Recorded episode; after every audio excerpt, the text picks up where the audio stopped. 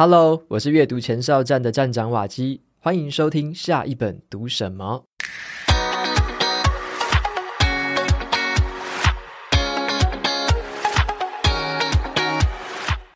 今天我要跟大家分享的这本书叫做《越工作越自由》。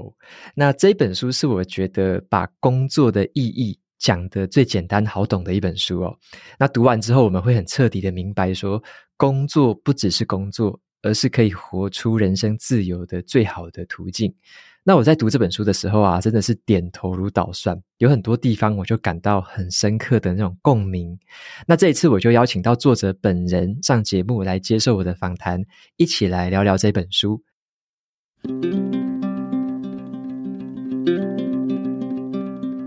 本集节目由博客来赞助播出。你是不是会常常在金钱还有财富的迷宫当中感到迷茫呢？我也曾经是哦，可是我透过阅读相关领域的好书，找到了属于自己的出口。那比起我们迷迷茫茫的在寻找啊，现在博客来帮我们每个月都会精选少数的这个投资理财和商管领域的好书，让我们一次的补足相关的专业知识。那这一次七月份的主题呢，就是聚焦于投资理财和金钱观念的书，里面有很多宝贵的指引，还有策略，帮助你思考更优秀的投资方式，建立起更稳健的财务规划。在这次的选书里面呢，还加入了一本非常特别的，融合了灵性元素的书。那这本书呢，会启发你重新思考人生，用不同的观点来看待自己的价值和生活的意义。这次选书的五本书啊，我都会把书名放在节目资讯栏里面。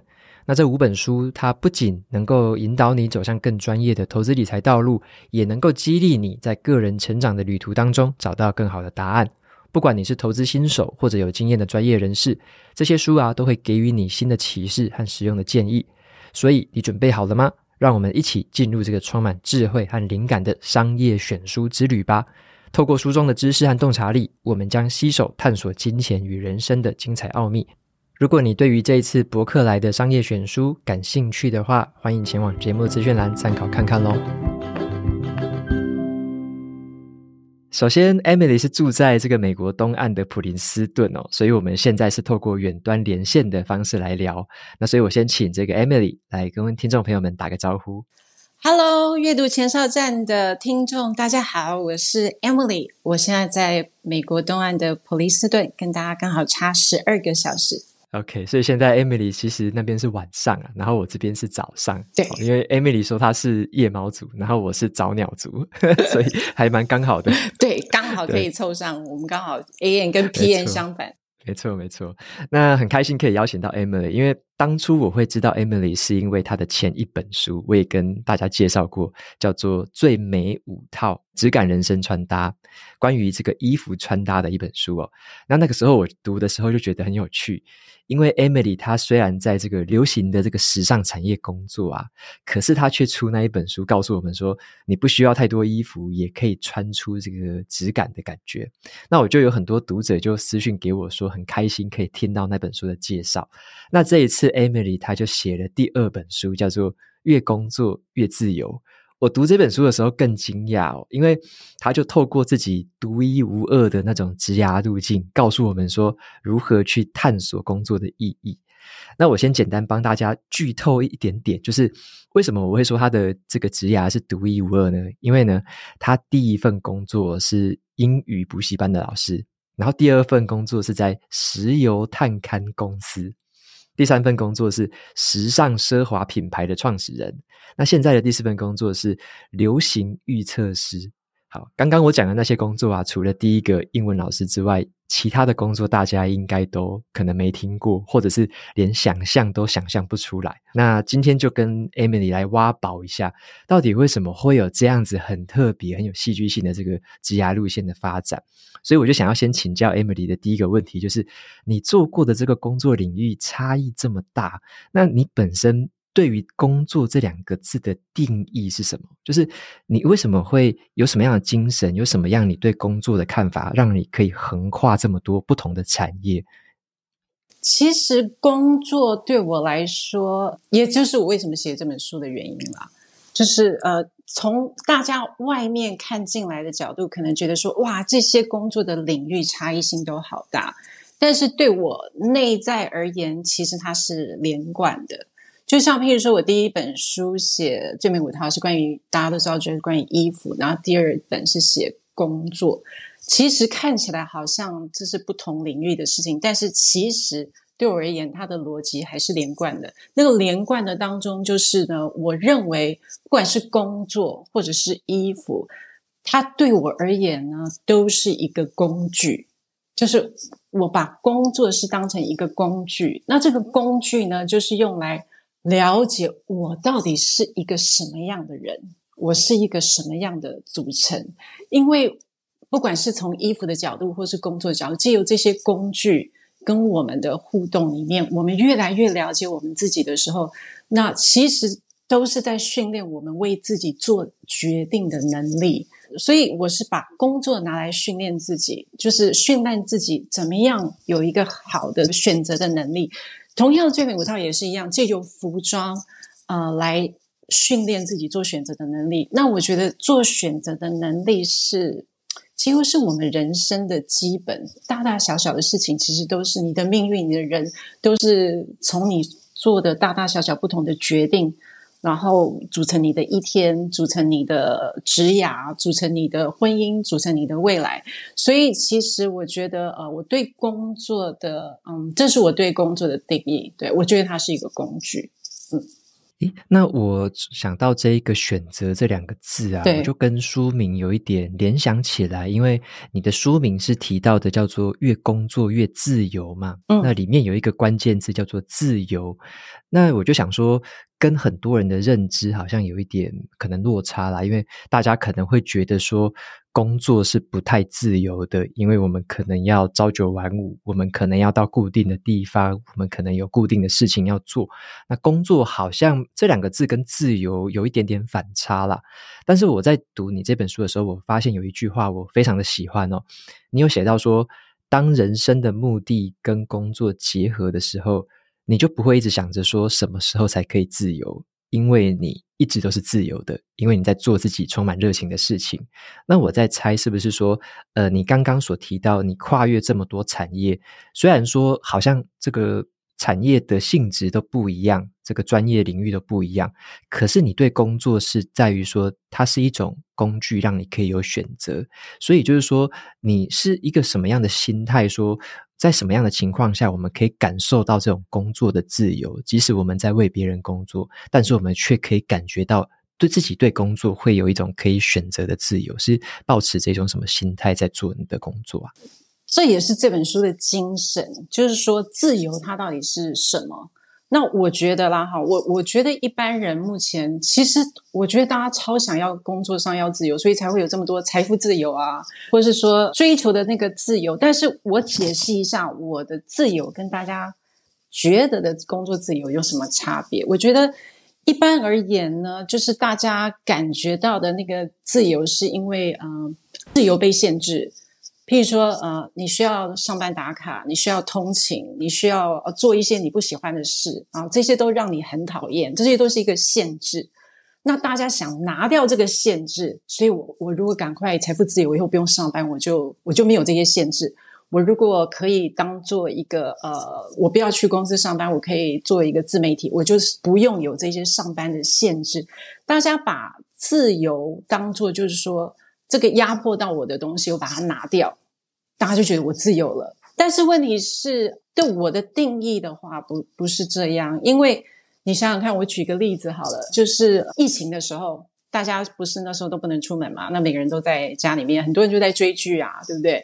那可是后来没有疫情的时候呢，其实很多人还是宅在家啊，对不对？一样是追剧啊。可是一个觉得很自由，一个觉得非常的不自由。所以这个不自由完全是为什么？因为你觉得你没有选择，你没有选择的时候，你就觉得没自由。那你想要把那个限制你的东西拿掉，事实上拿掉以后，我觉得其实你还没有自由诶，因为所谓的自由是你想要做什么都可以，那才叫自由吧。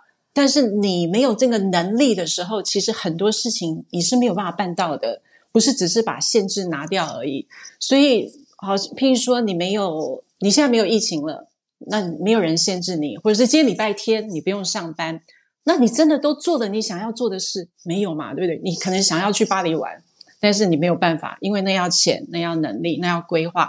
所以很多东西并不是说那个限制我们的东西拿掉，我们就完全自由了，我们就可以做任何我们想做的事。但我们的不理性的脑会这样想，我们会觉得啊，这好烦哦，这个一直压制着我。所以如果不要有这个限制，那我就自由了。但是那只是说没有被压制，但是。对我而言，那还不到自由。自由是我想我想得到的事，我都做得到。哇，那我就觉得真的是自由。但是问题是，你想得到的事都做得到，那要什么？那要能力。那很多东西，你目前大部分的人可能想得到的东西，但你还没有那个能力。譬如说，假设说，我现在说我把这个公司，我这个企业交给你管，你可以吗？你不行啊，因为你的能力还没有到。所以你会知道说。那个自由，其实你自不自由，其实是 depends on 你到底有没有能力。所以，并不是拿掉那个限制就自由，是你有没有那个能力去做出你想做的事，那才是自由的关键。那如果说能力是关键的话，那重点就在你怎么培养你自己那个还没看到的潜力。因为每个人看到自己目前的能力都是很小很小很小的一部分。那所以，我才用这本书说，让大家把自己潜在的那个部分的能力，把它怎么样怎么样，像挖矿一样，把它全部都挖出来。因为唯有当你的能力你自己看见，哇，原来我有这样的能力的时候，你的选择才会一个一个的跳出来，然后你的自由才开始，你才开始有自由。我觉得，OK，Emily，我觉得你讲这段解释的方式很有意思，因为。我们一般会觉得说，好像被限制住、被框架、被一些固定的规划或者是时辰这样推着走，好像不太自由。嗯，但是如果那些东西全部拿掉、全部消失的时候，对，如果我们自己没有什么能力，我们没有什么基础的话，嗯，其实我们根本没有什么任何新的选择，或者说我们想要去做的选择，我们可能做不到，我们可能选不了。那那个时候。我们其实也不自由，我们其实缺乏这些能力，缺乏这些条件的话，我们也不能选什么东西。所以，好像你提到的这一点，我觉得很有意思。因为以前我们会觉得说，诶，好像要把一堆条件拿掉，一堆框架拿掉，就叫做自由。可是你现在的解释方式，比较像是说，诶，我们从自己来出发，说我们自己。会培养什么能力，打好什么样的基础，然后依据这样子的一个基础之下，我们有这样的条件可以选择，所以我们才拥有那样子的自由。那当我们的能力培养的这个可能能力池子越来越大、越来越多、越来越广的时候，我们能够选择的东西就变多。那这个时候，所谓的这个自由才会发生。听起来比较像是这样的一个顺序，对不对？对，没有错。那因为有一个困扰大家的地方是呢。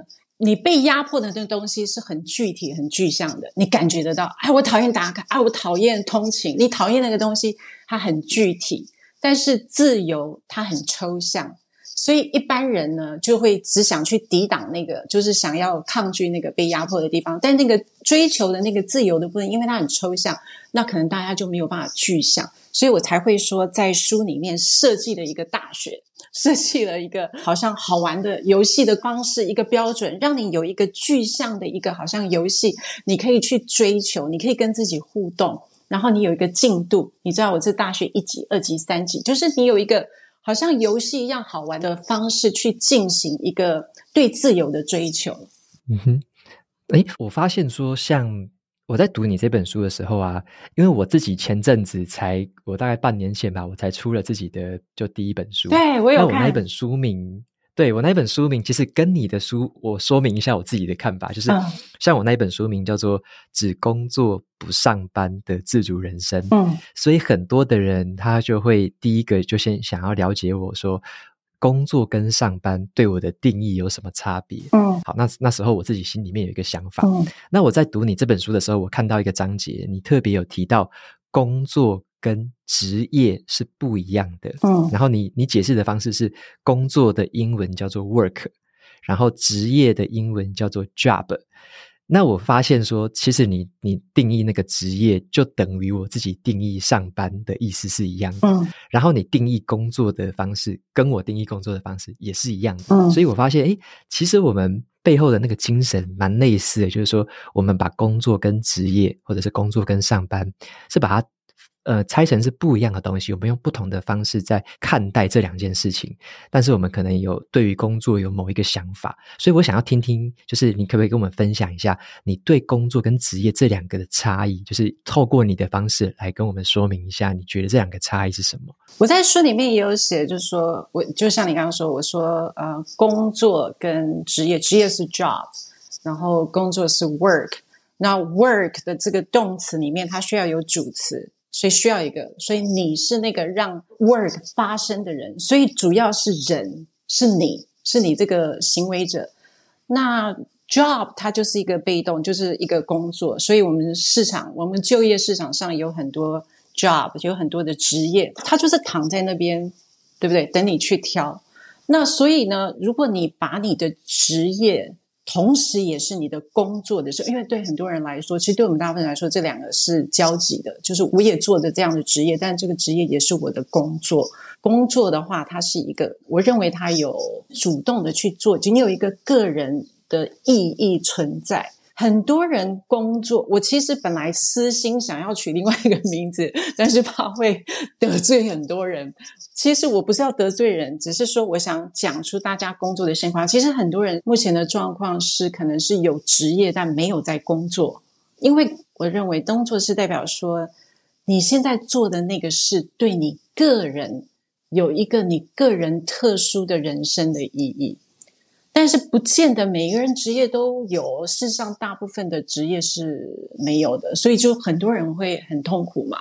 那如果你的职业同时也是你的工作，就是你的职业当中包含了你的人生的意义的时候，那你现在在做的那件事，虽然它是职业，可是你会想要去突破，跟你想要去探求它所有可能的解决方式的动机。就会完全的不同，所以我觉得对我而言的话，如果一个职业只有职业，它没有工作的本质，没有一个个人意义的话，我是绝对不会去做，因为我会觉得那浪费我的生命时间。所以一旦我决定要去做这个职业当做我的工作的话，那一定是它对我的人生有特殊的一个意义。但是因为讲到人生意义的时候，大家就会把它想得很好像这个虚无缥缈之间，大概只有莫扎特生出来知道自己是要做音乐，或是哪个大师自己生出来知道自己有什么命定。一般的人其实都会觉得说：“诶，我哪知道我的人生意义？什么是人生意义？我的工作要有人生意义？”这听起来好形而上。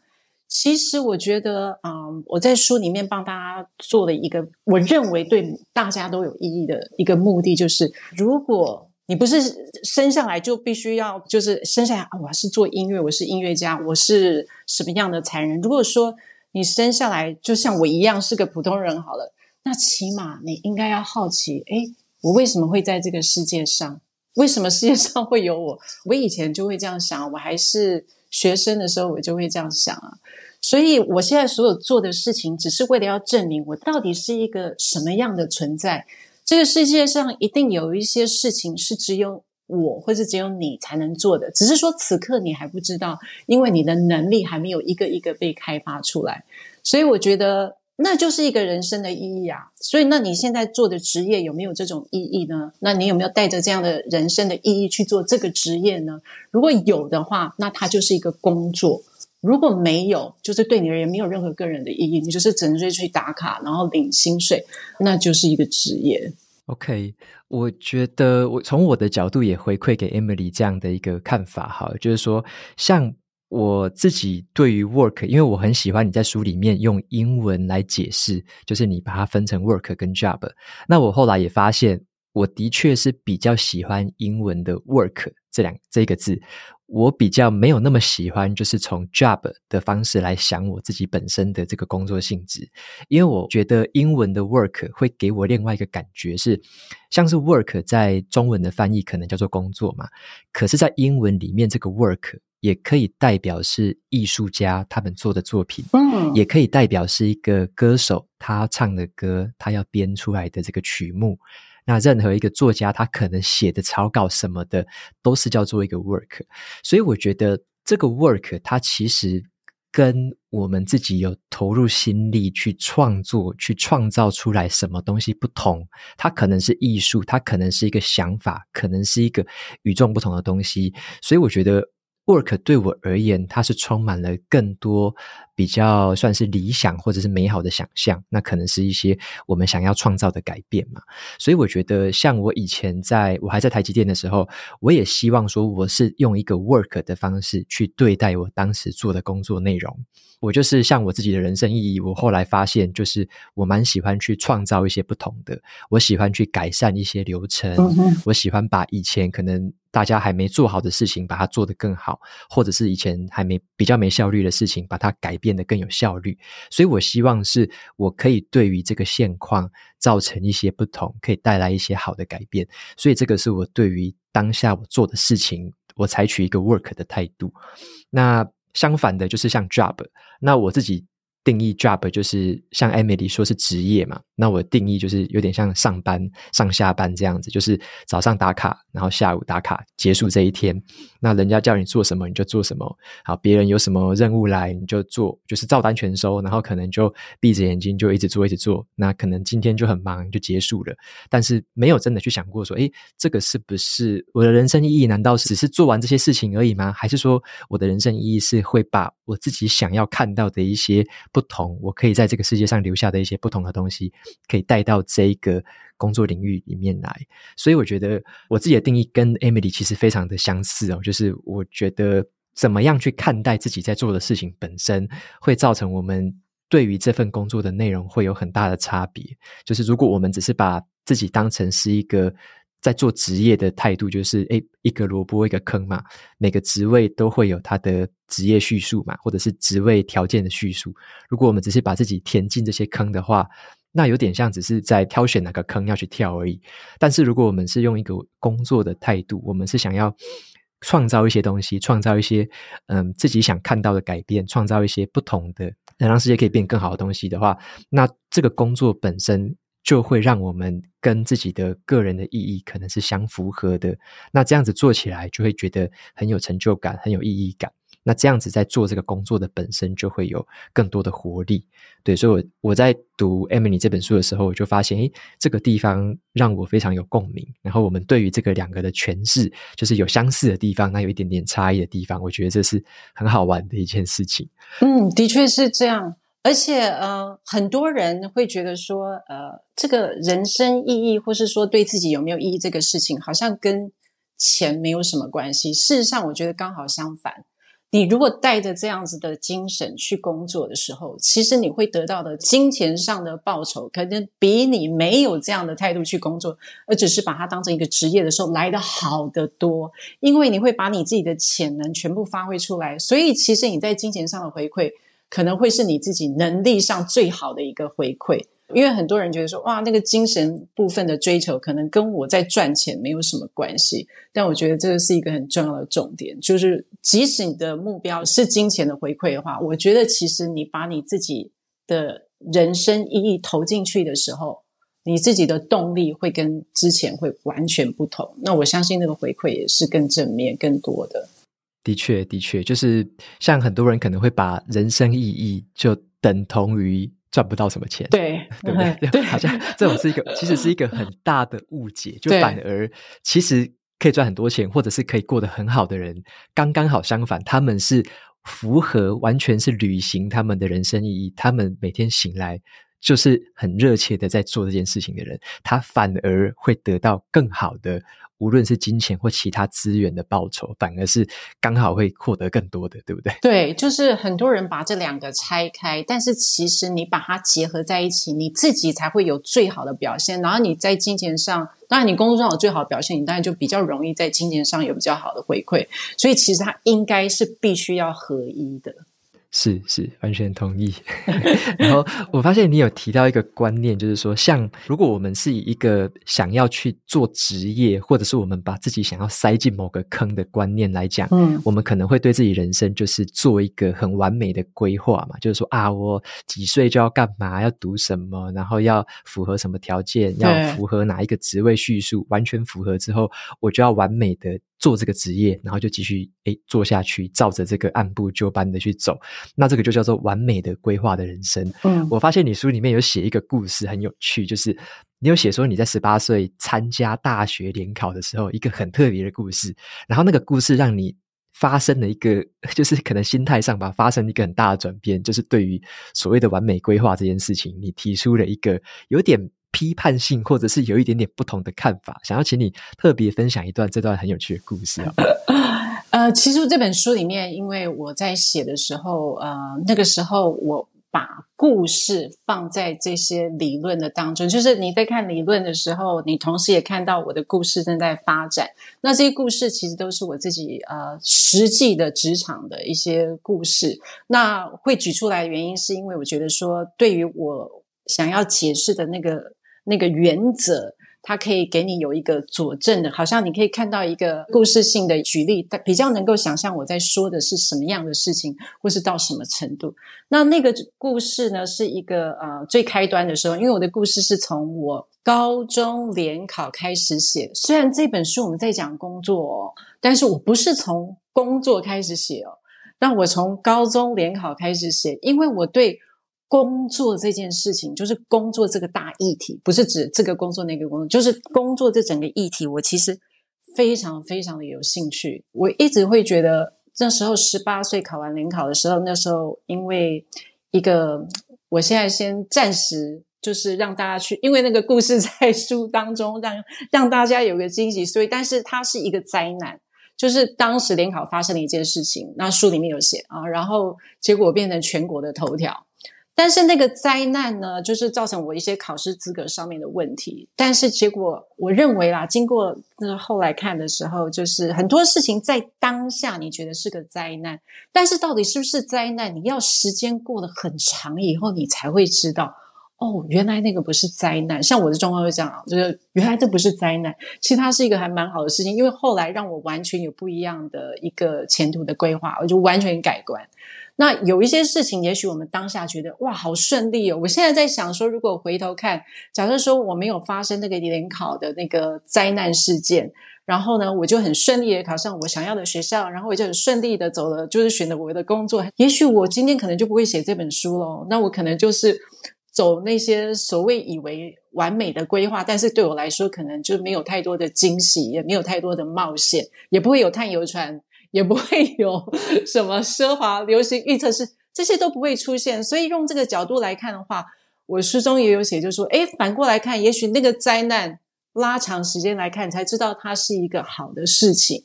所以我觉得很多事情发生的当下，你去定义它其实是没有必要的。如果它已经发生了，就不，如果它是一个不好的事情，因为其实完全 depends on 你接下来的 action 到底是什么。哦，那如果你能够一些突发的事情给了你一个不一样的思维，因为打破了你原来以为只能这样做，不能那样做的一个想法，诶，它打破了你这样的一个想法以后，搞不好你会走到一个完全意想不到更好的地方。那只有时间才能证明。所以我觉得，我反而是会劝大家不要执着，不要执着，一定要怎么走才是最完美的。诶，我觉得真的没有这样的路。OK。就是因为我们也不特别去爆雷，因为那一段真的是非常的有意思。那它就是一个灾难性的一个就是现况，就是如果大家在那个时候遇到这个灾难性的这个事件的话，可能都会深受挫折甚至打击。可是 Emily 她后面的发展，反而是因为那一个转折，开始有了后面一连串人生上面。就是非常有趣的这个变化，我们待会就是来聊一下后面到底发生了哪些事情。这样，对不起，我再 插插话一下，啊、因为呃，他对我最大的 impact 就是那个冲击，就是说我我在十八岁之前，因为我们从幼稚园、国小一直念念到高中，然后考大学，我真不敢想象这么小的一件事就会完全就是对一个命运会会改变。所以我就开始觉得说，我其实不太相信人生是可以被规划的，因为人生会发生的事情实在太多了。所以从那一刻开始，我才决定，那我要把我的主权拿回来，我想要做我自己想要做的事。对，哦，OK，所以这个真的是一个心态上面一个很很微小的一个转变，可是却让你之后的路径是就完全不同。对，OK，你书里面有提到一个观念，你前面有先稍微讲到，是叫做你好像是把人生或者说把这个职场的这个环境，你用一个电动玩具，然后去晋级关卡这种。方式来描述，就是好像在这个职场上，可能我们就是要持续的升级啊、晋升啊，然后看到下一个关卡。嗯。那我想要特别请教一下，为什么你会用这样的譬喻方式？那如果是对于一个职场新鲜人的话，他可以从这个譬喻里面去学到什么东西？我举的一个例子，呃，其实我书中举了很多例子，因为我觉得，嗯，很多例子可以让你很清楚的、很快进入那个我指的那个模式。那你刚刚说的那个就是打电动，我想应该男生都就算不是很爱打，应该也都打过吧？那其实我是女生，我都打过电动。那电动的话，其实我觉得完全它就可以解释职场的这一件事，就是我认为在职场里面。的一个啊、呃、发展的状况，因为太多的新鲜人，我觉得尤其现在这个时代吧，就是很多人大家都给现在新的这些在工作的时代里面，都感觉说好像他们比较没有热情，或是觉得说啊，我常常会听到新人觉得说这个工作非常的无趣，然后离自己觉得所谓的理想工作非常的遥远啊，那很多人都希望。可以离开这种朝九晚五的工作，但是问题是，你如果在打电动的时候，其实第一关一定是最无聊的啊，对不对？我们谁会想永远打第一关呢？因为比较有趣的都要晋级啊，到第二关，第二关你的整个画面、整个地图全部都会改观。也就是说，新鲜人他心中对于工作的那种想象、有趣，还有他自己的兴趣。他却想要在第一关实现，就像你在打游戏，你希望第一关是所有关卡里面最有趣的，那是不可能，那是不可能的事情。但是大家如果花很多时间一直在第一关抱怨，说第一关好难玩，那其实完全只是浪费时间，因为好玩的都在后面的关卡。所以其实需要做的只是要赶快晋级，赶快。用一切的方式赶快晋级，而且不管你在什么样的职业行业，是不是你的兴趣？因为我发现有些人会觉得说，诶，我在这个公司，他为什么不太需要太用力的原因，是因为他说，这其实我没有想要在这边晋升，我没有想要走这一行，我没有想要，只是我现在暂时在这里。Oh no，其实不是这样的，因为。第一关就是第一关，第一关没有在管你喜不喜欢，你只要过第一关，你就是一定要晋级就对了。第一关问的是你的能力，你有没有能力把自己呢从第一关跳出？没有人管你的兴趣是什么，你的喜好，然后你的这些，其实在第一关都不是重点。那所有的选择，所有的兴趣，都是在第二关。那其实回过来，我们刚刚一直在讲自由的主题，就是说为什么要什么第一关、第二关？因为你为了要过第一关，你会开始去探索我怎么样才能过关。那当你在探索怎么样才能过关的时候，你要去解决很多的问题。所以我设计的那个大选啊，就是大家去解决第一层、第二层的问题，在那个当中，你的能力就开始被激发出来了。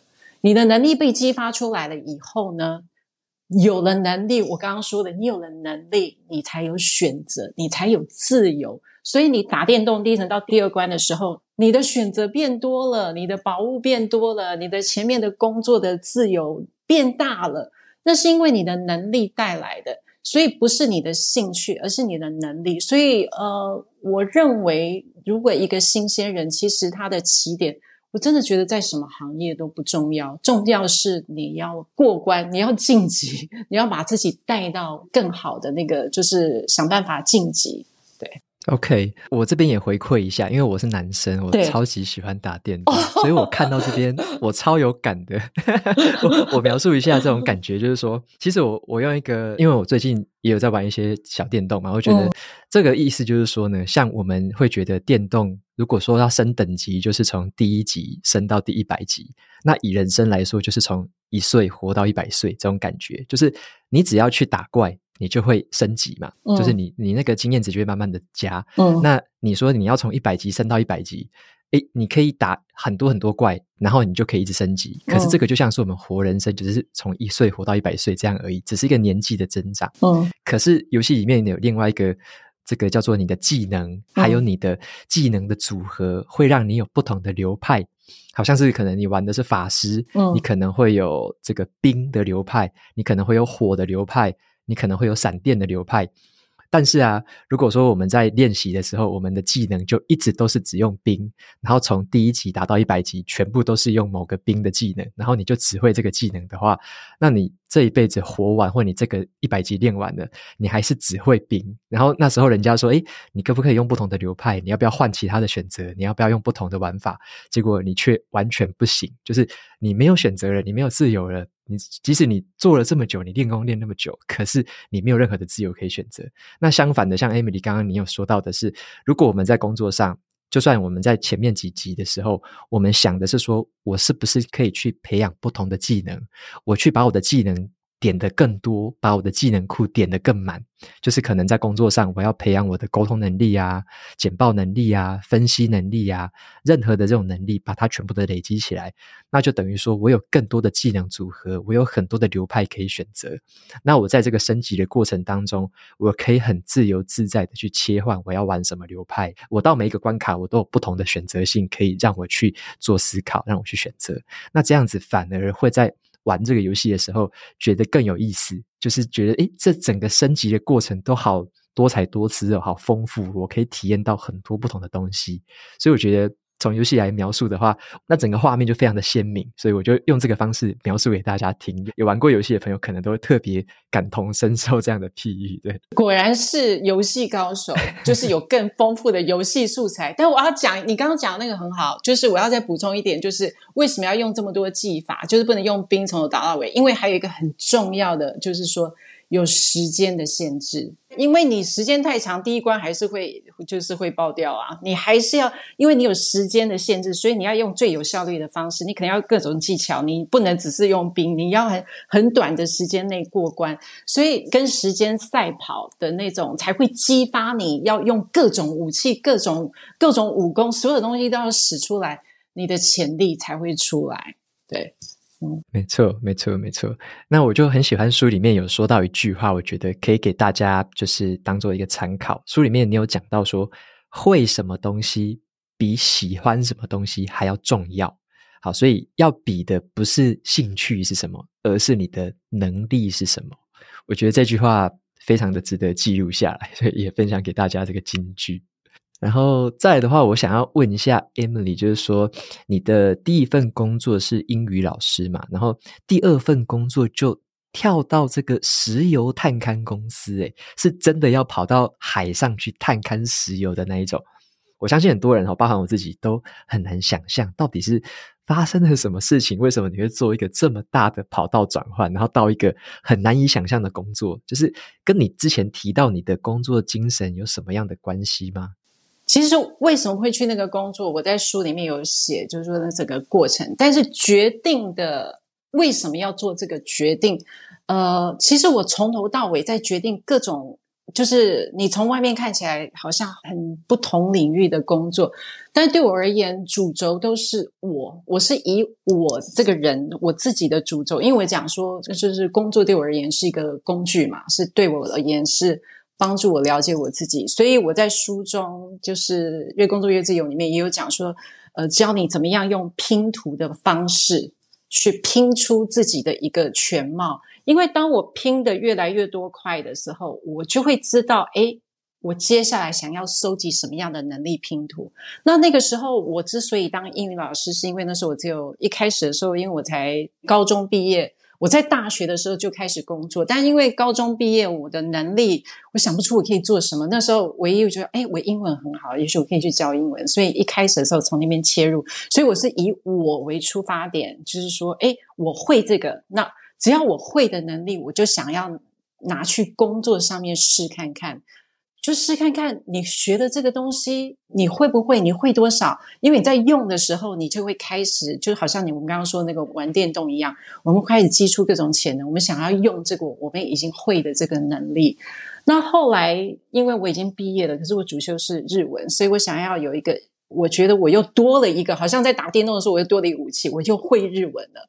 我本来只会英文，那我会日文，所以我就坚持我要用这两个武器来打电动啊。如果它是电动的话，所以那我就坚持我一定要这两个语言，就是就变三个了哈，中英日，我要这样的语言。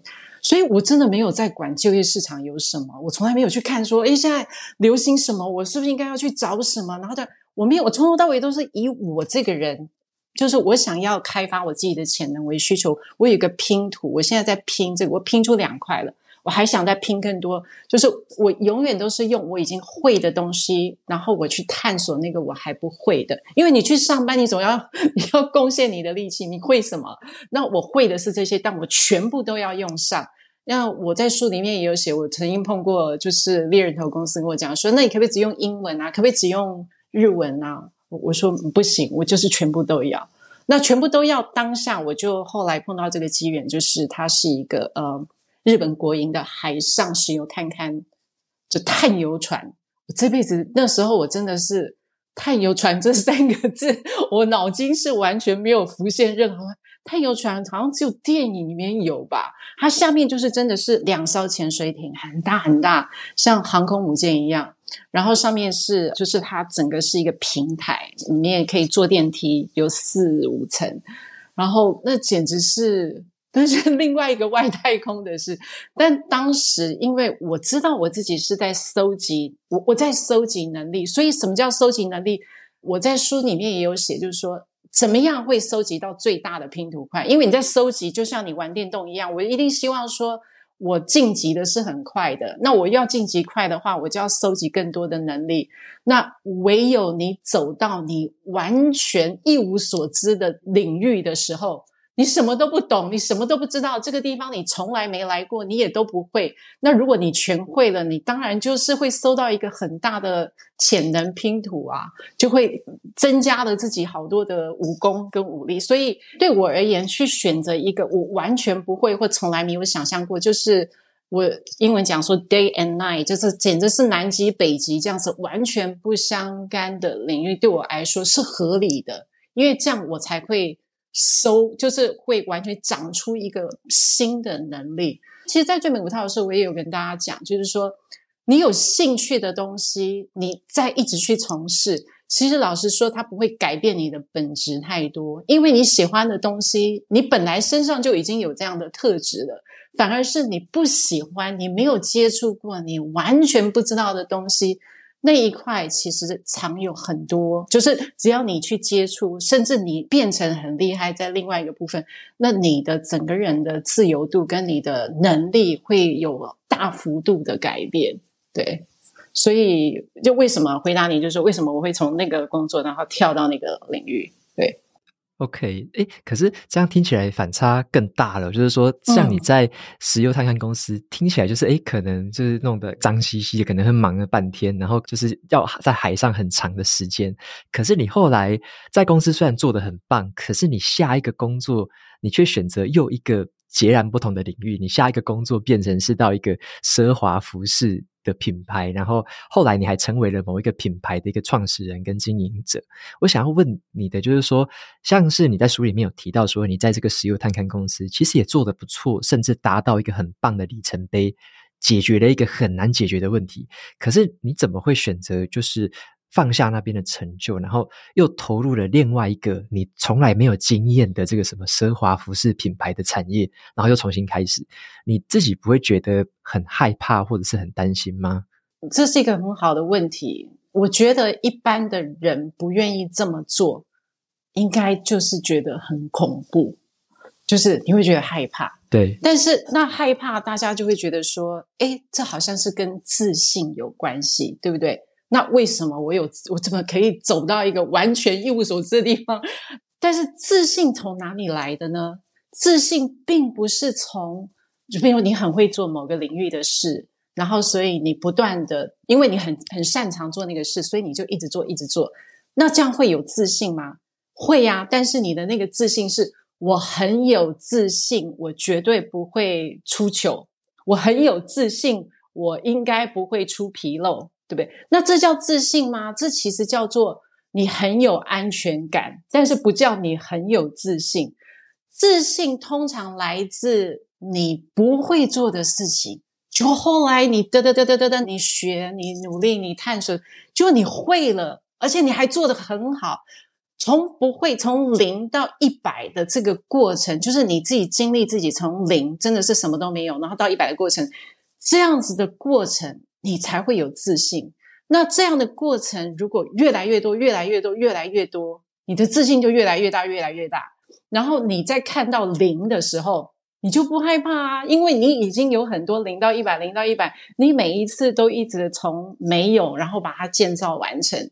那你在看到没有，就是说那个地基什么都没有盖，你已经盖了很多房子。那你在看到那个地基都是平的时候，你不会害怕啊，因为你已经很多这样子的经验了，所以它变成是一个正向的循环。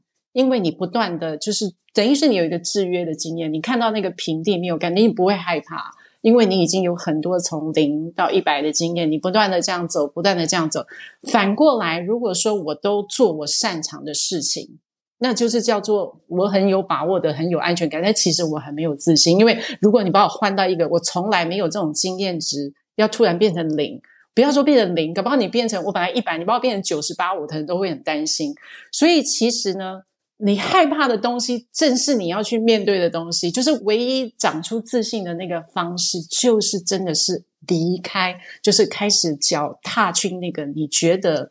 你没有把握的事情，然后把它做出来，那所以这是一个正向的循环。你越做，然后你就对于起点一个零的起点，你就越不害怕。其实我之前虽然做这么多不同的产业，其实我有在书中我有跟大家讲，就是说什么时候是一个毕业的时候，什么时候是一个离开公司的时候，我 always 都是在做，我已经做到我可能。做到我最好最好，已经没有办法更好的时候，那我会离开，因为没有一个更，就对我来说，可能就没有更多的挑战了。但是对很多人来说，搞不好正是已经很熟悉的时候，他觉得很轻松，他会一直一直就觉得好像。好日子正要开始呢，因为你的地位或是你的熟练度，在一个公司里面好像已经 cook 到一个程度了。那你觉得好日子正要开始呢？我之后会越来越轻松。但是问题是说，那也就是你的自信会开始下降，因为你的弹性就变小了，你要变动就越来越困难了。那我们刚刚讲的说，如果你开始停止开发自己的能力跟潜能，那你的自由度就越来越小。那你的世界也越来越小，最后你可能就在一家公司，那就慢慢退休了，那大概就会那样子。对，所以我这边有注记了一个观念，我觉得非常深刻，就是你刚刚有提到自信，它不等于是安全感。就是我如果有安全感，只是代表说，诶，我现在就像老屁股一样，我就是觉得，诶，这个事情做起来一定 OK，很有把握，这个百分之百会成功，这个就是安全感嘛。但是自信其实不等于安全感，而是。自信，它比较像是说，像你刚刚有提到的，你相信自己是可以从零到一的，你相信自己是在一个充满挑战、充满未知、充满不确定性的情况之下，你还是相信自己是有能力可以去把这个零变成持续的前进，变成一百这样子。所以我觉得这个方法来解释自信，我非常的喜欢。对，然后所以我在猜，就是说，像你从这个奢华服饰，你后来转换到现。现在的工作叫做流行预测师，好，那我相信这个工作大家听了也是一头雾水，什么叫流行预测师？但我在猜啦，说这样的一个转换，是不是跟你所提到的一个关键字叫做探索值有很大的关系？因为你书里面有一直提探索值这个事情，就是说我们要找那个探索值是最大的这个工作来做。那是不是跟这个有一个很大的关联呢？嗯，我所有的工作的前后的衔接，都跟就我刚刚说的探索值，还有就是找自己的潜能的拼图，都都是连贯的。那当譬如说流行预测师是我最后，呃，我就在那个产业没有再离开。那先回答你说什么是流行预测师？呃，之前在出最美五套质感人生穿搭的时候，这是最多人问我的一个问题：什么是流行预测？流行预测就是因为大家一定觉得很奇怪，为什么每次去买衣服，对不对？因为这一季为什么全部都是黄色？那为什么都是红色？为什么大家都做紫色？明明不是不同的牌子吗？那其实呢，在生产线就是很早的时候就安排了，那通常是十八个月前。流行预测就必须要有完整的对十八个月后的市场的流行的报告细节，包括颜色、色彩、材质这些，因为不然的话，第一条纱线它要怎么办？它这个上中下游有很长的一个流程。那到你拿到你看到一件衣服，但是它是从纱线开始，那纱线开始那个点，没有人知道后面发生什么事情，所以一定要有一个前面要有一个完整的未来的趋势的报告，那大家最后才会有一个。一致性的一个结果，就是大家看到的流行。那呃，回到头来，就是说，为什么那时候我会去选择到这个产业里面？因为我书里面也有写，因为当时我的，假如说我在搜集我自己的能力拼图好了，我已经在呃整个流行产业里面，我已经经营过。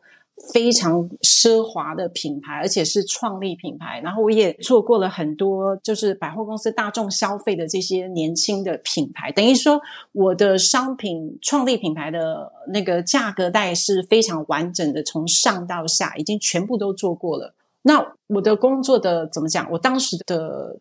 状况很好，就是说我可以一直在继续在 create，一直在创造不同的品牌。但对我而言，因为我强调的是探索值，我一直在重复，我就会觉得。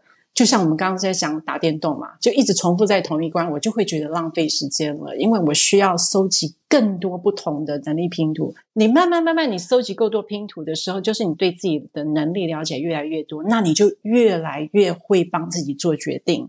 所以当那个时候，我已经很清楚，经过这么多的一个区块的工作，我的差异性这么大，我知道我喜欢时尚产业，只是说。在整个的流行产业里面，从上中下产品我都做过了以后，我觉得我应该往上游，因为你可以看拼图嘛，所以你会很清楚。我书里面有写一句话，我写说，上缺的拼图块，就是你开始拼拼图，可能诶，你已经看到一个雏形，那你还缺一个形状，上缺的拼图块会指引你未来的方向。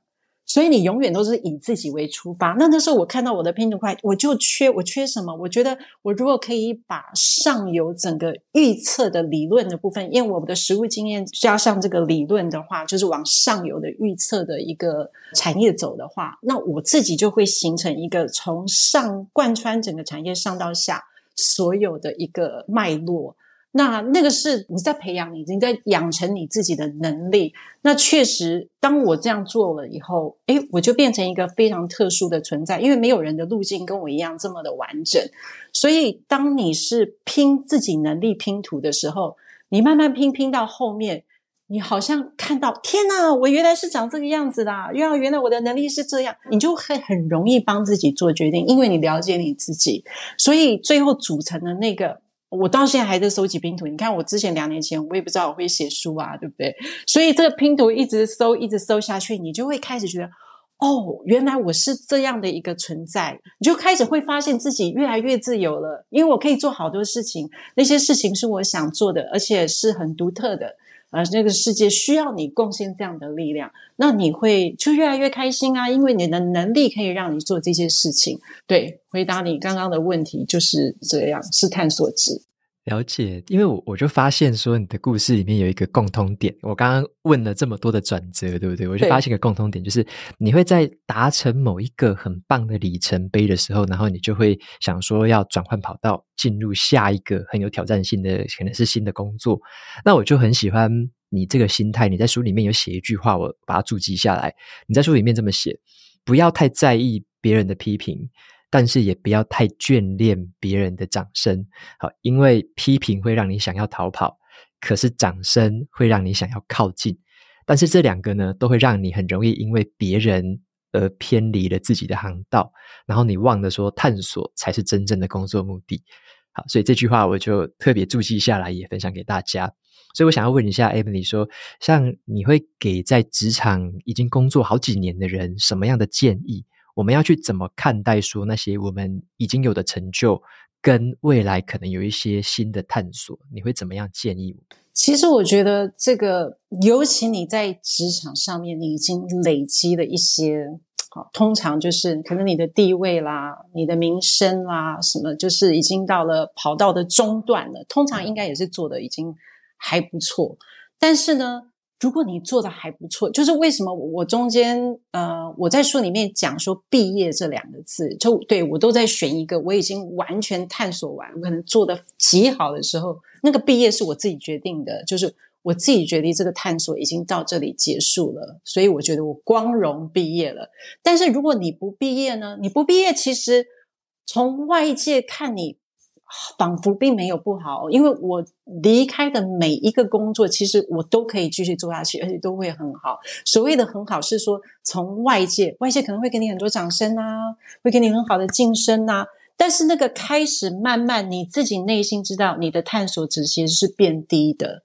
但是如果你没有这样的警觉的时候，你慢慢就会偏离你自己，偏离你自己，最后呢，就会变成很多目前我们社会上看到的，呃，可能赚很多钱的人呐，或是工作很有成就的人呐。但是老实说，那个工作跟他人生的目的是没有挂钩的，所以你会碰到很多人，就是等到他真的退休了以后，他觉得哈，我我退休我要干嘛？